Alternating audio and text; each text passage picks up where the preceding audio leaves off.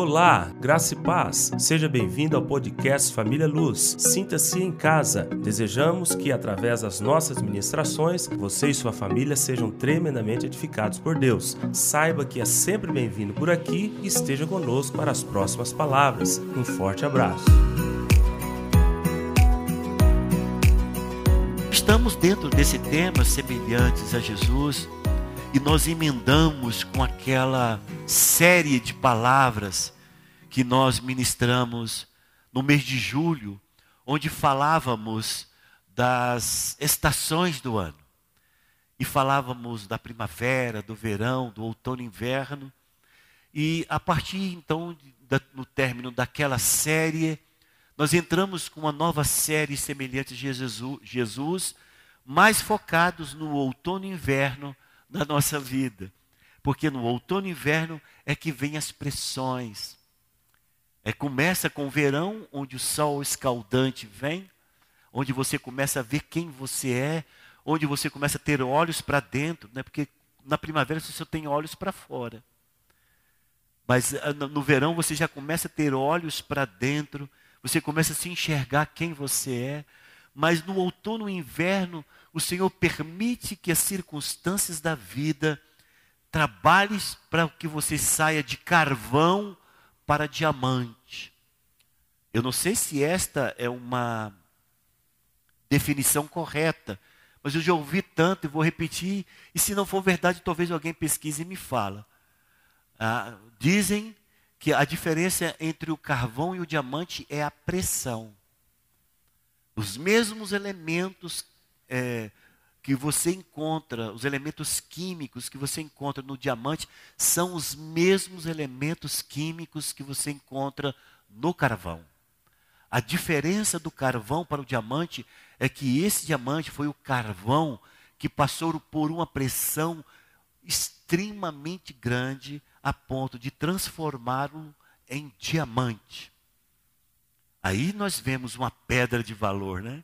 Se você colocar um diamante aqui na minha mão e um carvão aqui, você perguntar para uma pessoa qual que ele prefere, ele não terá dúvida. Ele vai querer o diamante. Mas para ser aquilo ali, algo de valor, precisou de muita pressão. Então estamos falando destas pressões. Dessas pressões de outono e inverno, nós já colocamos como deserto. Já falamos dessas, desses momentos como vida de cruz. Já falamos desse momento como é, o momento das pressões na sua vida, das tribulações que Deus permite. Temos trabalhado com isto e dado algumas pinceladas de que tipo de resposta você tem que dar para que você possa tirar o melhor dessas situações da vida e sair delas como Deus te projetou que fosse, que você fosse vencedor e que você tivesse o seu caráter semelhante ao caráter de Cristo. Tudo dependerá da resposta. Quero ser diamante? Vou responder positivamente as pressões. Não quero ser diamante? Não vou querer as pressões? Serei eternamente um carvãozinho no reino de Deus. Então você pode simplesmente ser o que você sempre foi a vida inteira na igreja. Nós não estamos falando de salvação. No dia, se você realmente teve um encontro com Jesus, você será salvo, mesmo sendo carnal. Nós não estamos discutindo salvação, nós estamos discutindo um plano que Deus traçou para os vencedores. Nós estamos trabalhando com os irmãos, é depois da salvação, de fato salvos. O Senhor projetou um caminho para os vencedores e Deus não projetou nenhum caminho para os perdedores. Eles ficam aqui, no plano somente da salvação. Nós iremos encontrar em todas as igrejas do mundo, inclusive nesta, pessoas que optaram para viver a vida inteira somente como salvos pega o bracinho, coloca assim, coloca um dentro do outro e passa a vida inteira cristã de bracinhos cruzados, sem nenhum problema. Não vai para o inferno, mas não vai recolher, não vai ter a recompensa dos valentes, não terá a recompensa dos salvos vencedores, não terá a recompensa de andar nessa terra refletindo a glória de Deus. Não experimentará o projeto delineado pelas próprias mãos de Deus para a sua vida. Então, o que nós estamos trabalhando, nós estamos trabalhando aqui não é para dizer que todos, todos, todos irão responder positivamente. Gostaríamos, Paulo mesmo diz, queríamos, se fosse necessário, sofreríamos novamente as dores de parto, para que Cristo fosse formado em vós. Mas nós sabemos que não é assim. Nós sabemos que dentre nós tem aqueles que fazem a opção de aproveitar as circunstâncias da vida que Deus permitiu ele passar e ele se formar um diamante nas mãos de Deus. Outros não, outros não querem, outros resistem. É aquilo que eu falei. Morrer no deserto não é você perder a salvação. Morrer no deserto é você passar a sua vida inteira cristã resistindo a Deus e Deus te resistindo, porque Deus resiste ao soberbo. Não é o diabo que resiste ao soberbo, é Deus. É Deus que resiste ao soberbo. Está tendo resistência? Pode observar, existe alguma área da tua vida que você está agindo com soberba. Por quê? Porque é próprio Deus que te resiste, a fim de que você compreenda, se você deseja ter uma vida de vitória, você tem que permitir que essas circunstâncias da vida, as tribulações que Deus permitiu ver na sua vida, se transformem em objeto que te leva a ter uma vida cada dia mais ascendente em Cristo, não somente de fé em fé, mas como também de glória em glória.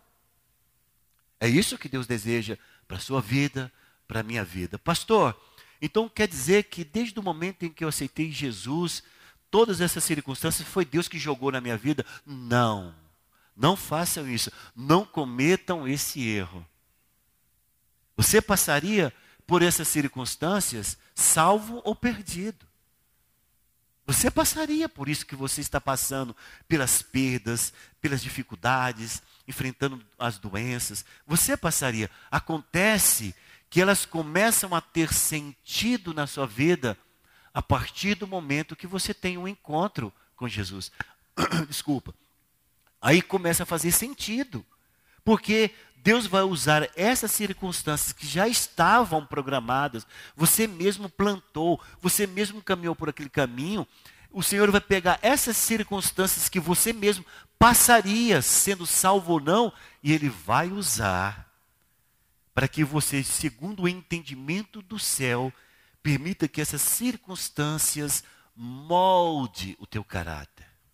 Algumas pessoas falam: não, eu vou desviar de Deus, vou sair da igreja, porque essa vida é terrível. Vai lá fora e lá fora come o pão que o diabo prepara.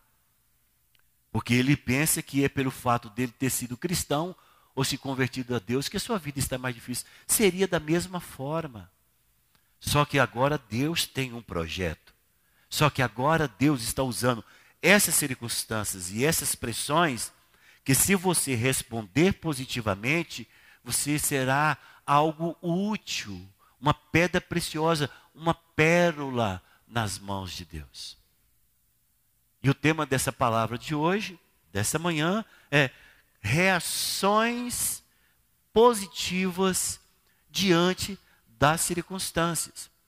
Por que, que eu coloquei reações positivas diante das circunstâncias? Porque pode ter reações negativas.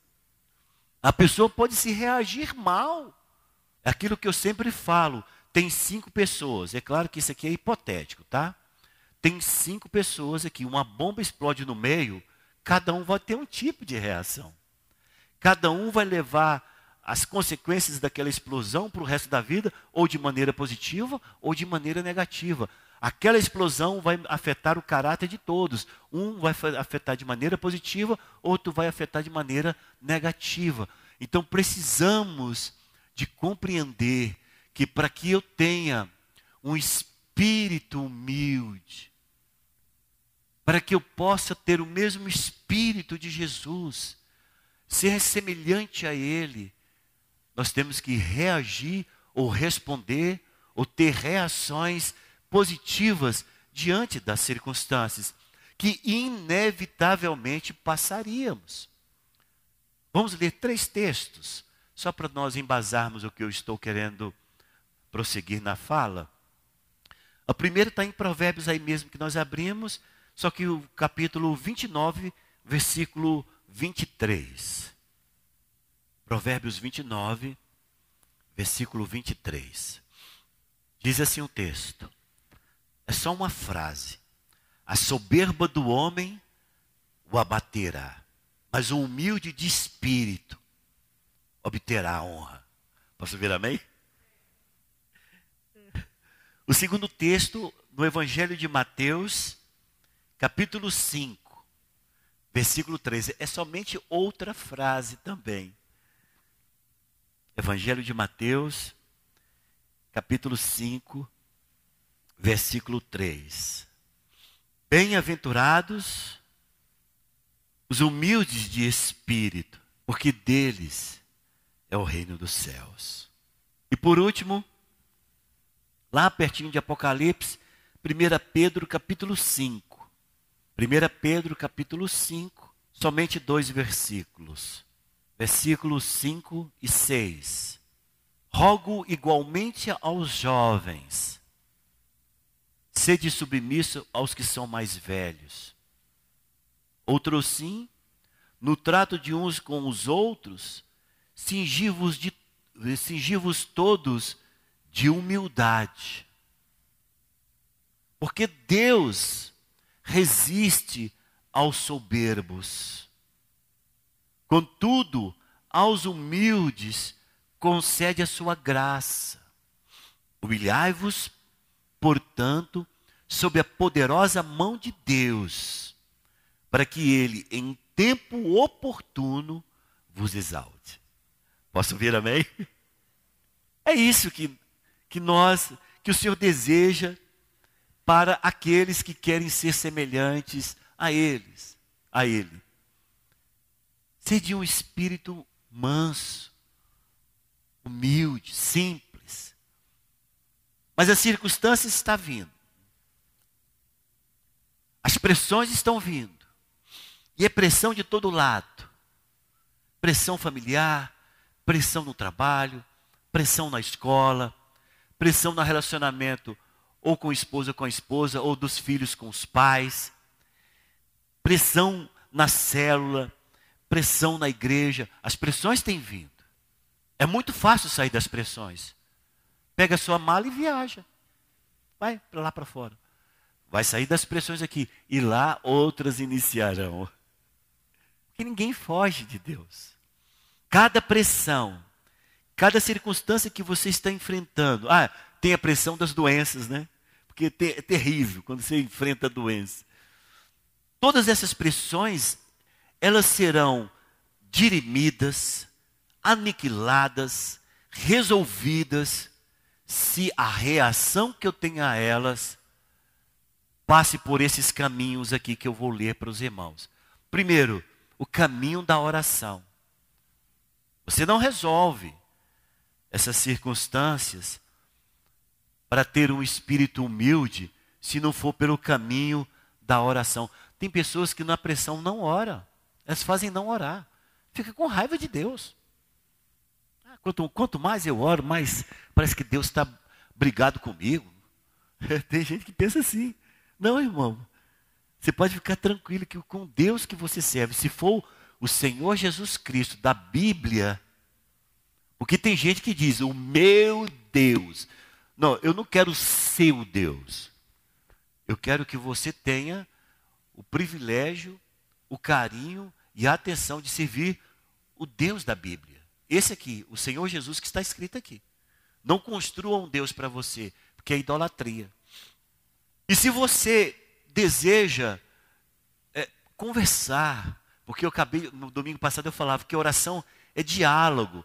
Nós podemos fazer um monólogo o dia inteiro conversando com Deus. Mas a gente não está parando para ouvir Deus. Porque a oração é quando você para para conversar com Ele e espera a resposta dele. E eu falava no domingo passado a, maneira como temos a resposta de Deus. Temos a resposta de Deus pela palavra escrita. Temos a resposta de Deus pela, por, por trazer Deus a intuição em nosso espírito daquilo que Ele falou. Temos a resposta de Deus quando sentados aqui, desse jeito que está aqui. Talvez hoje eu estou pregando e você está falando aí, acho que o pastor Brito está falando só comigo. Essa palavra ele preparou só para mim. Não, esquece disso. Eu escuto isso muito aqui na igreja. Pastor, o senhor pregou domingo só para mim. Eu falei, irmão, com todo o carinho que eu tenho por você, eu quero dizer para você que você não é tão privilegiado assim. Eu preguei para a igreja. Você recebeu da parte de Deus. Então tem pessoas que às vezes sentam aqui e falam, falou só comigo. Não, não falou só com você. Você prestou atenção naquilo que Deus queria falar com você, mas falou com muitas outras pessoas. Então Deus fala quando você ora, quando você clama a Ele, talvez naquele momento ele ficou aos seus olhos, parece que ele não falou nada. Ele vai usar um irmão. Chega o Helder, lá na sua casa, de surpresa. Ô, oh, pastor Brito, tudo bom? Bom. Pastor, estava passando por aqui, Deus tocou no meu coração de entrar aqui na tua casa. Aí ele entra e fala exatamente aquilo que eu preciso ouvir. É sentado no meu gabinete, Deus fala com você. O meu gabinete, para toda a igreja, eu acho que todo mundo já passou na porta do meu gabinete. Ah, ele é de porta aberta. Isso ali não é. Eu, não sou claustrofóbico, não, né? Eu não tenho medo de lugar fechado, não. Aquilo ali é um simbolismo para a igreja, para todos que passarem ali falar: a porta do meu pastor está aberta para todos. Se você ainda não parou para conversar comigo, foi porque você não quis. Minha porta está sempre aberta para toda a igreja. Nunca fechei, não estou falando que eu nunca fechei, não. Devo falar, de mais ou menos uns, eu acho que eu criei uns 10 anos para cá, nunca mais fechei a porta. Eu estou aqui na minha igreja, eu estou ali para conversar, minha porta está aberta. Porque eu tenho que dizer para todos que todos têm livre acesso a conversarmos, trocarmos ideias, nos orientarmos mutuamente. Então Deus fala através do pastor, Deus fala através da Bíblia, o Senhor fala através de um sermão como esse, Deus fala na música que você está ali ouvindo, você ouviu aquela música 300 vezes nas suas devocionais, mas aquele momento é Deus falando com você, salto das escrituras, a palavra, Deus fala. Então a oração é um caminho muito importante, e a palavra do Senhor diz, lá em Tiago capítulo 5, versículo 13, com relação à oração. Aqui eu não vou esperar vocês, porque são muitos versículos, e se você quiser anotar, mas eu tenho aqui, eu leio para todos. Confie que está escrito isso lá. Tiago 5,3 diz: Está alguém entre vós sofrendo? Está alguém sofrendo? Faça oração. Está alguém alegre? Cante louvores. O caminho para situações da pressão é oração. Passa pela oração. Passa pela contrição. Coração contrito. Atenção acesa, foco dado. Isso aqui é contrição. E em 1 Pedro capítulo 4, versículo 19 diz: Por isso também os que sofrem segundo a vontade de Deus encomendem a sua alma ao fiel Criador na prática do bem. Ele está falando, volte-se, encomende-se, delenie o caminho da tua alma para Ele, concentre-se nele, porque você está passando por luta, o momento é de focar nele, para que dele possa vir o refrigério, a, a, a, a, direção, o levantar, o sustentar, venha de Deus. Então, quer sair do momento de pressão, esse momento, a sua reação passa pela oração, passa pela contrição, passa pela reflexão. Reflita. Em Hebreus capítulo 12, versículo 3 diz: Considerai. Né? É a mesma coisa de pense nisto. Considerai, pois, atentamente aquele que suportou tamanha oposição dos pecadores contra si mesmo, para que não vos fadigueis, desmanhando, desmaiando em vossa alma. Então, escuta, a minha reação passa pela oração. A minha reação positiva passa pela contrição. A minha reação positiva, Sara, passa pela reflexão. Algumas pessoas pensam que só ele está sofrendo no mundo. Só eu. O mundo é contra mim. Eu estou perdido. Não, irmão. Faça uma reflexão. O Deus que você serve sofreu uma tremenda oposição e venceu todas elas. Você também vencerá. A sua reação tem que passar pelo louvor. Não dou conta de louvar. Não, Ih, pastor, não dou, não dou conta. Irmão, às vezes louvor é um sacrifício de louvor.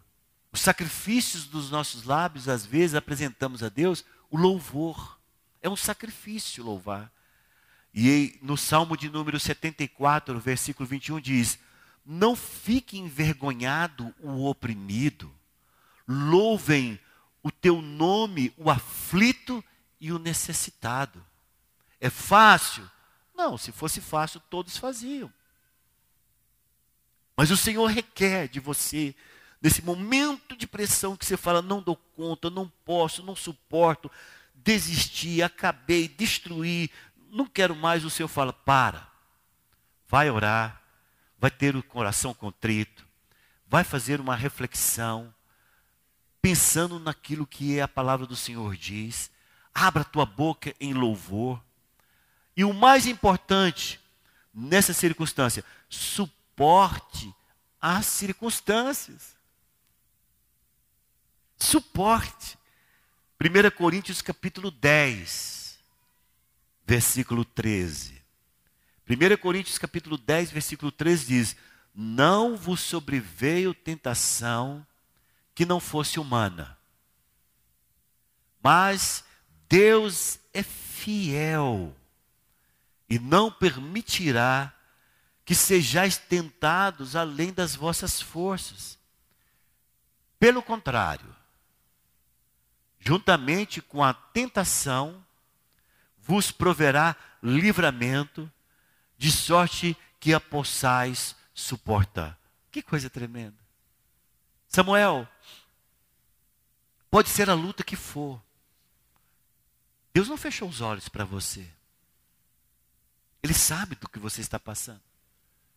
Ele quer, através dessas circunstâncias, que você volte-se para Ele em oração, que você volte-se para Ele em contrição, que você faça refletir no teu coração, faça momentos em que você é, enche-se da palavra, para que aquilo ali possa melhorar o fluxo de pensamentos.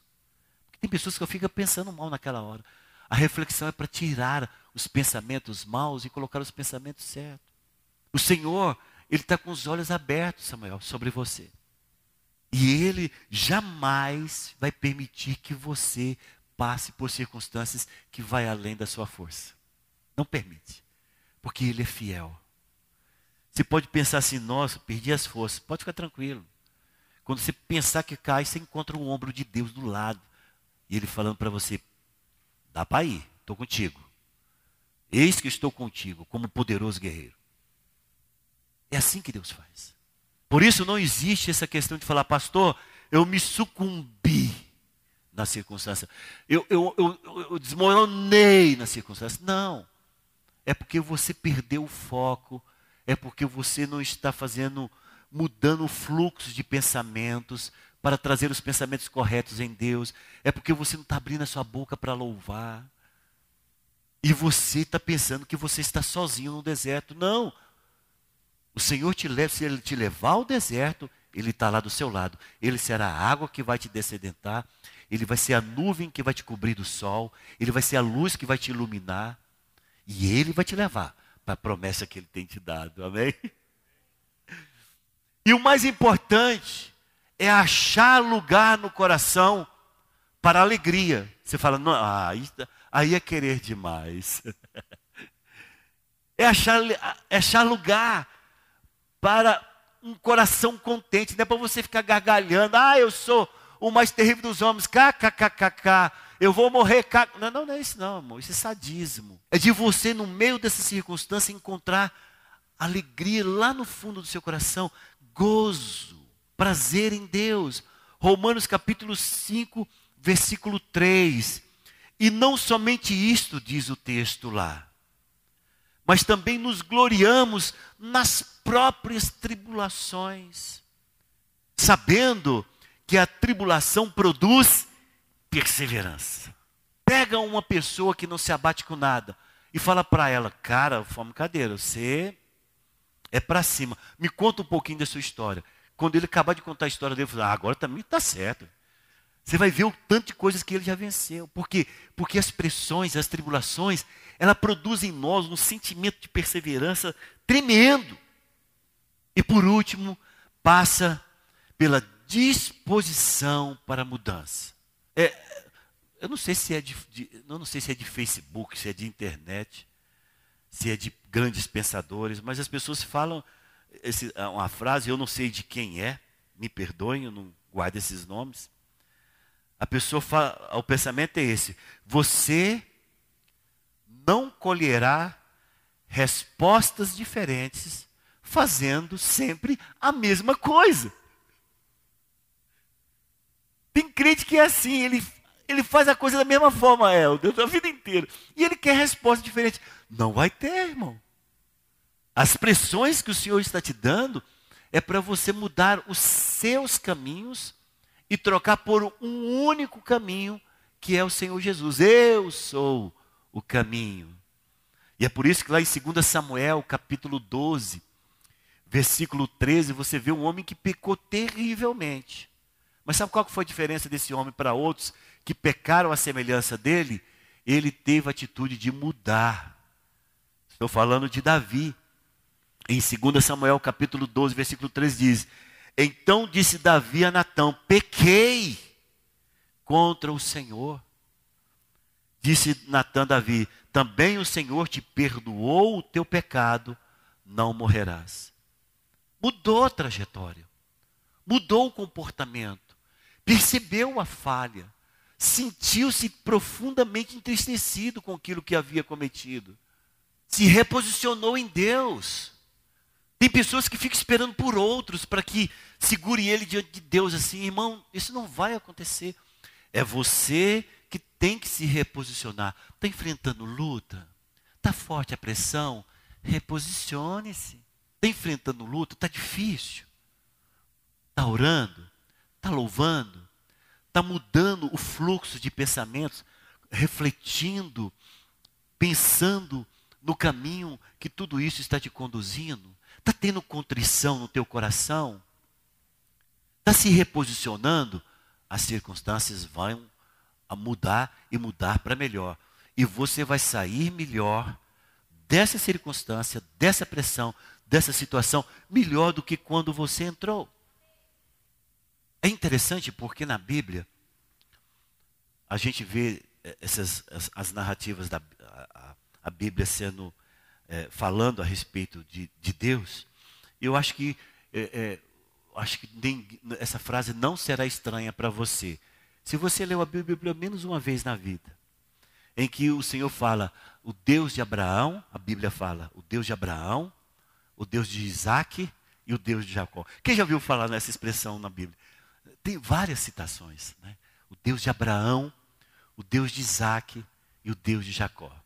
Quando a Bíblia fala ao Deus de Abraão, o Senhor está falando que Ele é o Senhor de aliança, de concertos. Falar que Deus é o Deus de Abraão é falar que é o Deus é o Deus que faz aliança com os homens.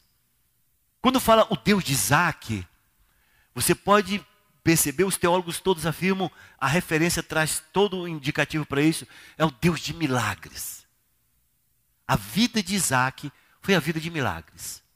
Mas quando se fala o Deus de Jacó, está se falando do Deus que gera mudanças nas pessoas.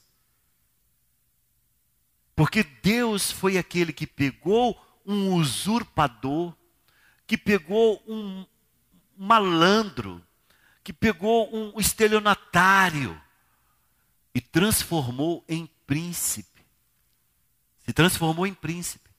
Quando você vê falando Deus de Jacó, Você pode falar que, às vezes, está falando até para nós, eu sei, Senhor, que Tu és o Deus de Jacó, o Deus que muda, que permite as circunstâncias e as pressões da vida para a mudança do caráter, a mudança do estilo de vida, a mudança da, condu da condução da vida, a mudança do, do modus operandi, a mudança de tudo. O Senhor é o Deus de mudança, porque o Deus de Jacó fala do Deus que transforma aquele que é ruim, mal aos seus olhos, em alguém completamente usado na mão de Deus.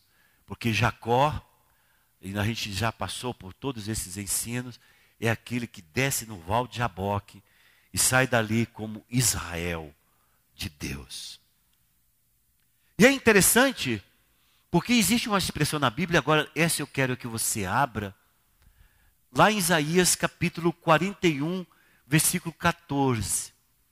Esta expressão nos leva a fazer comparação em dois tipos primordiais de pessoas na relação com as pressões da vida.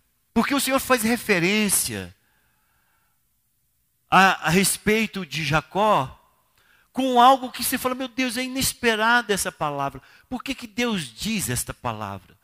Lá em Isaías capítulo 41, versículo 14 diz: Não temas, ó vermezinho de Jacó, povozinho de Israel, eu te ajudo diz o Senhor, o teu e o teu redentor, desculpa, e o teu redentor é o santo de Israel. Posso vir amém? Isso nos leva a fazer algumas comparações.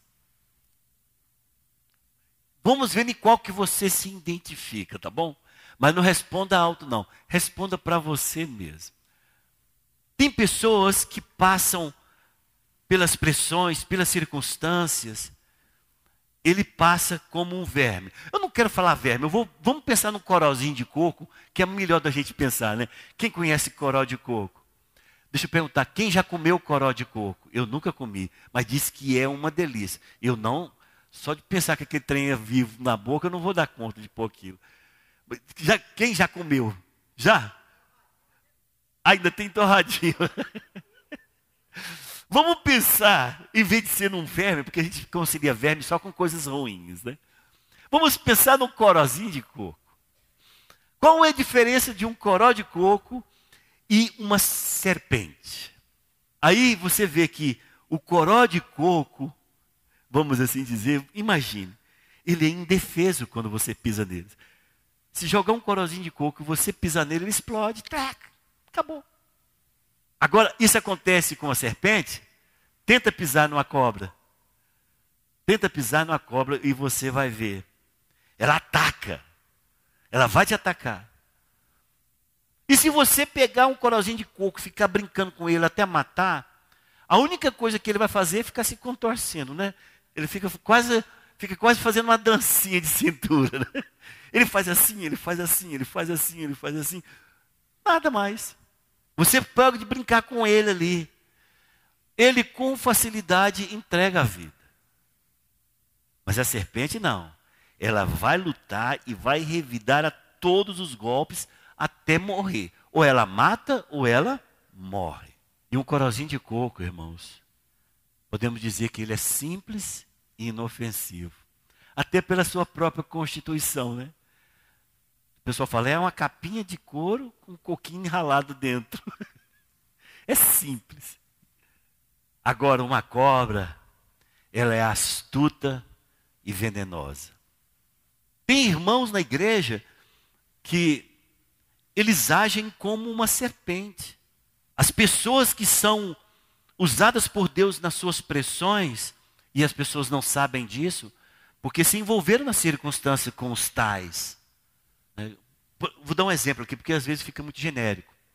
Ah, talvez a sua mãe é, é, é um instrumento que Deus está usando lá para o teu quebrantamento. Tudo que você fala para ela, fala não. Eu lembro uma vez que a minha mãe falou para mim assim: Zezinho, vai comprar o pão. Gente, era longe, vocês não estão entendendo. Eu achava longe. onde eu tinha que comprar o pão. Aí eu falei, mãe, mas a senhora só chama eu. A senhora está me perseguindo. Aí ela falou assim: Ah, é assim, é?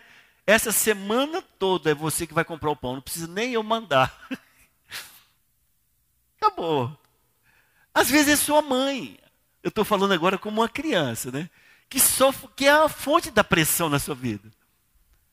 Às vezes é a sua esposa, ela está ela tá com aquela cólica menstrual de quase um mês, ela está elétrica todos os dias. Você fala, meu Deus do céu, essa mulher está pilhada demais, Senhor, o que, que aconteceu? Talvez é a esposa.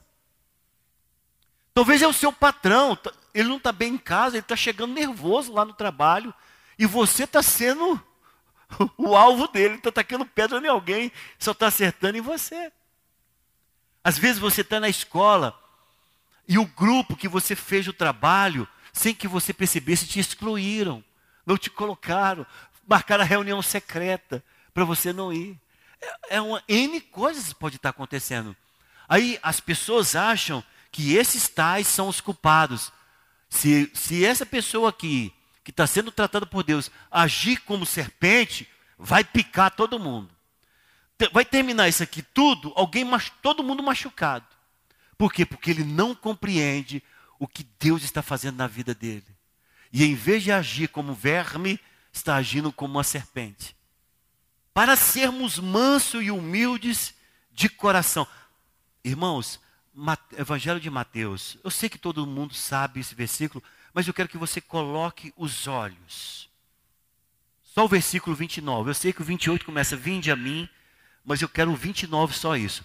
Tomai sobre vós o meu jugo e aprendei de mim, porque sou manso e humilde de coração, e achareis descanso para a vossa alma. Manso e humilde de coração. Se queremos ser semelhantes ao Senhor Jesus, devemos entender que Ele vai querer que você tenha um coração que seja manso e humilde. Você precisa entender que você tem que ter, ser manso e humilde. Mateus 11, 29. Evangelho de Mateus 11, 29. Tomai sobre vós o meu jugo e aprendei de mim, porque sou manso e humilde de coração. Então, ainda olhando a questão do verme e da serpente. Então, o primeiro, aceita a repreensão. É uma pessoa corrigível, sabe que tem muito que aprender ainda. Gente, como é bom quando eu sou cercado de pessoas que falam, gente, é uma palavra doce. Não sei se é para todos os pastores, mas para mim, o que eu falo para mim como pastor, é quando alguém fala para mim, me ajuda, me ensina, me tira uma dúvida. Ah, isso para mim, eu ganho o dia, de coração, eu ganho o dia. Se aquela pessoa tiver 100 dúvidas, eu vou responder todas elas. Sabe por quê, irmão? Porque é isto que faz a diferença. A pessoa que quer agir com um coração humilde, é aquela pessoa que aceita a repreensão, que aceita corrigir o seu caminho, que aceita redirecionar. É aquela pessoa que confessa suas falhas. Pastor, eu errei. Puxa, mas como foi ruim. Desculpa, eu, eu tinha certeza que estava certo, mas no final descobri, a coisa não era como eu pensava. E aí você pergunta, você pediu perdão para sua esposa? Pedi, pedi perdão, pedi perdão de joelho mas ainda estou com vergonha. Nossa, que interessante. A pessoa ensinável, ela não está, é, ela não está livre de erro, mas a maneira como ela se comporta é diferente. Ela pede perdão, ela se reconcilia, ela quer novo caminho. A pessoa que age com humildade de coração e age como verme, aqui estou falando agora de maneira mais positiva possível, que você possa imaginar no verme, pensa no corozinho de coco, é que ele é transparente. Você olha para o Edmo e você fala, o que, que foi Edmo? Aí ele fala, o que, que foi o quê? Pode falar, irmão, estou notando seus olhos, você está triste. O que, que aconteceu? A pessoa é transparente. Ela se mostra. Ela não tem vergonha de ser o que ela é. Ela não é a pessoa de dupla face.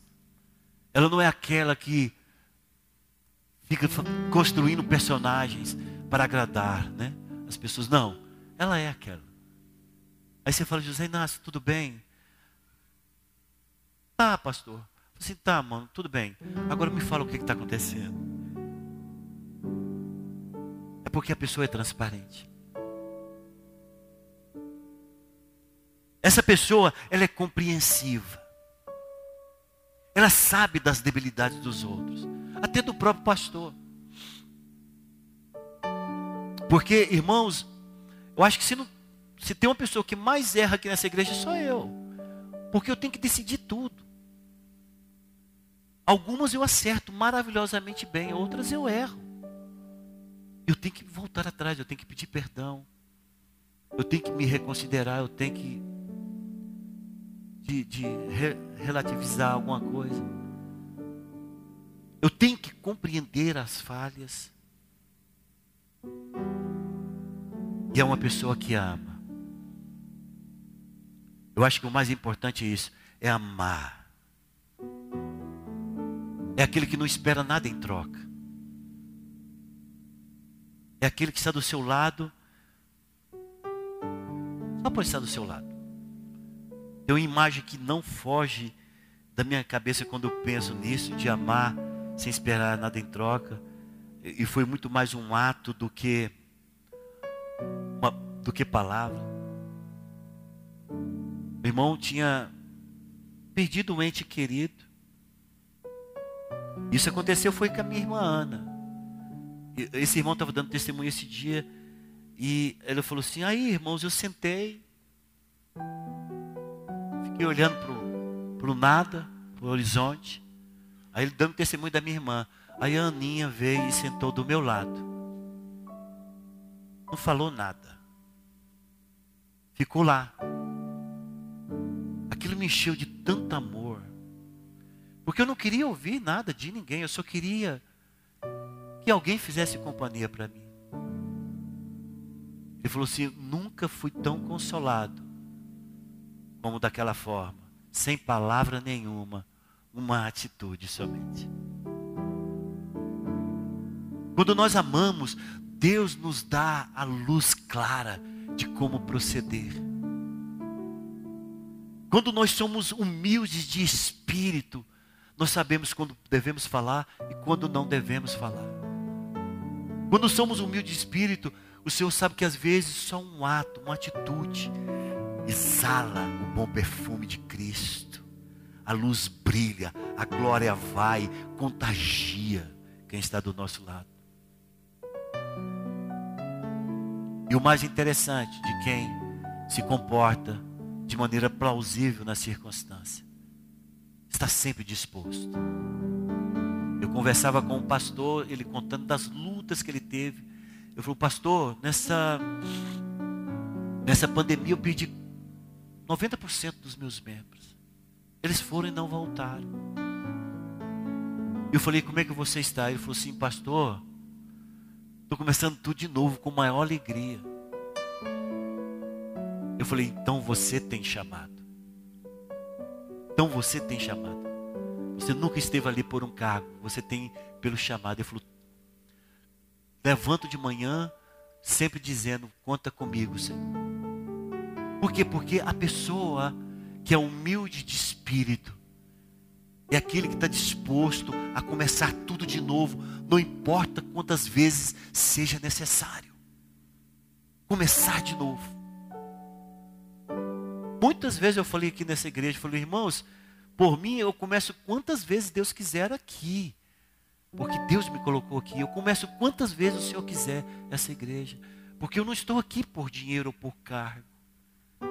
Estou aqui por causa de um chamado que o Senhor fez em minha vida. Eu quero que você tenha essa, essa disposição, amém? Eu sei que você está passando por circunstâncias, ou se não está passando, pode passar. Nunca esqueça do que você está aprendendo aqui, para que você haja como um vermezinho de Israel. Que você saiba se comportar E que você possa sempre ter os seus olhos voltados para Deus e dizendo em oração: Senhor, cuida de mim. Eu te louvo com voz de louvor, com gozo no coração, com uma mudança de pensamentos, com um coração cheio de graça, respondendo em todas as circunstâncias para o louvor da glória do Senhor Jesus. Posso ouvir amém?